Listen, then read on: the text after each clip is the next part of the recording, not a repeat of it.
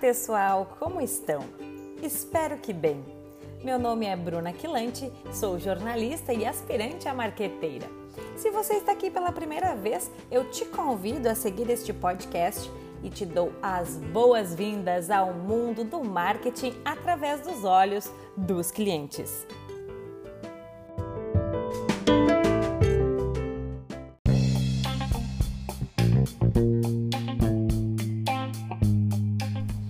E por falar em clientes, você os conhece da forma como pensa? Bom, em primeiro lugar, precisamos diferenciar o conceito de público-alvo e de persona.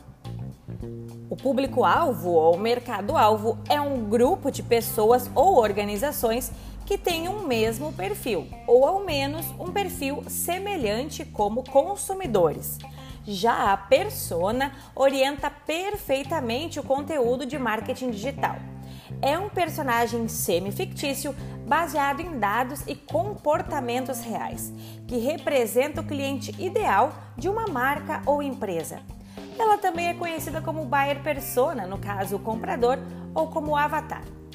Muitas pessoas se perguntam por qual motivo as vendas não acontecem nas suas plataformas. E eu te respondo: Talvez seja porque você não conhece de fato o seu cliente. Você sabe qual música ele escuta? Seu estado civil? Ele ama pets? Faz crossfit? Ah, mas alguns irão dizer que essas questões não importam. Gente, decifrar a mente do comprador é fundamental para que você saiba comunicar o seu produto da forma que ele entenda. Mas como fazer isso? Bom, vamos começar conceituando. Pegue uma caneta e papel e vamos lá. O mapa da empatia, que é o assunto de hoje, é uma ferramenta colaborativa, então que permite conhecer a fundo o seu público-alvo e se colocar no lugar de cada persona para então identificar suas dores e necessidades. Mais do que dados pessoais e preferências, o modelo oferece uma visão real dos comportamentos desejos e percepções do seu cliente. Vale ressaltar que o termo empatia diz tudo sobre a ferramenta, porque ele indica a capacidade de se colocar no lugar do outro e experimentar a sua visão de mundo. Ouça bem esta frase. O mapa da empatia é centrado em pessoas e suas motivações. São alguns pontos principais, então, que devem ser vistos, e dentro deles há uma série de ramificações até chegar na sua persona perfeita. Preste bem atenção nesses tópicos, ok?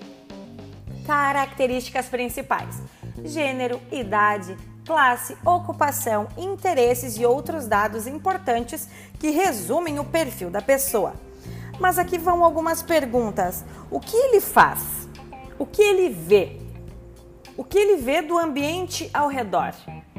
O que ele vê os outros dizendo e fazendo? Como são as pessoas em volta dele? O que ele está assistindo? O que ele está lendo? Quais redes sociais está acessando? O que ele fala? Do que, que ele tem medo? O que, que escuta? O que sente e pensa? Quais suas dores e quais suas necessidades? Sim, são muitas perguntas e elas ainda nem começaram, podem acreditar. Mas, Bruna, por que tudo isso? Porque precisamos entender se o banner do bom final de semana vai ser com gato ou com cachorro, se a linha de sabonetes veganos que, uh, que vendem são alérgicos, se a frase motivacional vai ser sobre ansiedade ou sobre foco, entre outras inúmeras questões que você somente saberá se fizer o mapa da empatia, certo? Então não é um procedimento fácil e rápido, eu já adianto para vocês. Ele deve ser feito com a ajuda de um profissional qualificado para chegar num denominador comum e literalmente criar esta persona, com nome, com idade, profissão, enfim, serão levados em consideração e após isso você comunicará somente para ela, ou pelo menos por um tempo, porque pode ser que com o tempo você acabe mudando, alterando o seu produto e por consequência tenhamos que criar uma nova persona. Não esqueça de embasar os seus dados, ok? Nada de inventar, porque nós não podemos criar uma persona que não existe e nem vai comprar de você. E não esqueça, trabalhe em equipe, isso é muito importante. Peça ajuda às pessoas que colaboram com você para que as impressões dos clientes sejam exatas. O sonho de cada profissional é entrar na mente do cliente e oferecer uma solução para os seus problemas. Aí eu te pergunto, você está conseguindo?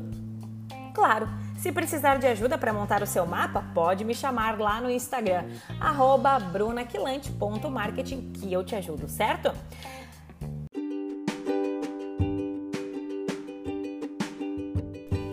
Gratidão por você ter estado comigo nestes minutos e no próximo episódio nós falaremos mais sobre as diferenças de cada público que habita neste mundo obscuro das mídias sociais. Fiquem bem e até a próxima!